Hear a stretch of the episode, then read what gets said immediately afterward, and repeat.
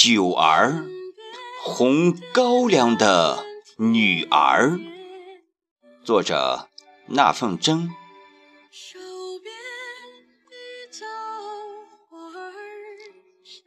你笔直的身躯，永远扎根长大的那块土地；你高昂的头颅，始终擎起天上的那轮红日。肩挨着肩，根系着根，一颗一颗，一片一片。无际无边啊！这里是高密的东北乡，一个铺天盖地长满红高粱的美丽的地方。都说盛产红高粱的地方，一定会酿出好酒。也说有好酒，就一定会有顶天立地的后生。九儿，那个聪慧俊美、干练泼辣、天不怕地不怕的红高粱的女儿。九儿，红高粱的美丽的女儿。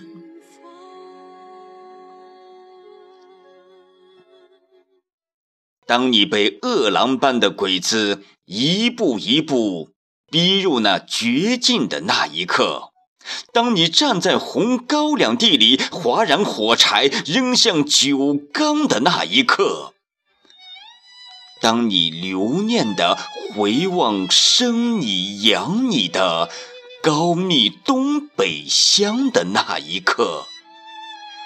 当你一身素衣同浓烈的高粱酒化作火海的那一刻，苍天和厚土被震撼了，日月和星辰被震撼了，枣花和高粱被震撼了，列祖和后生被震撼了。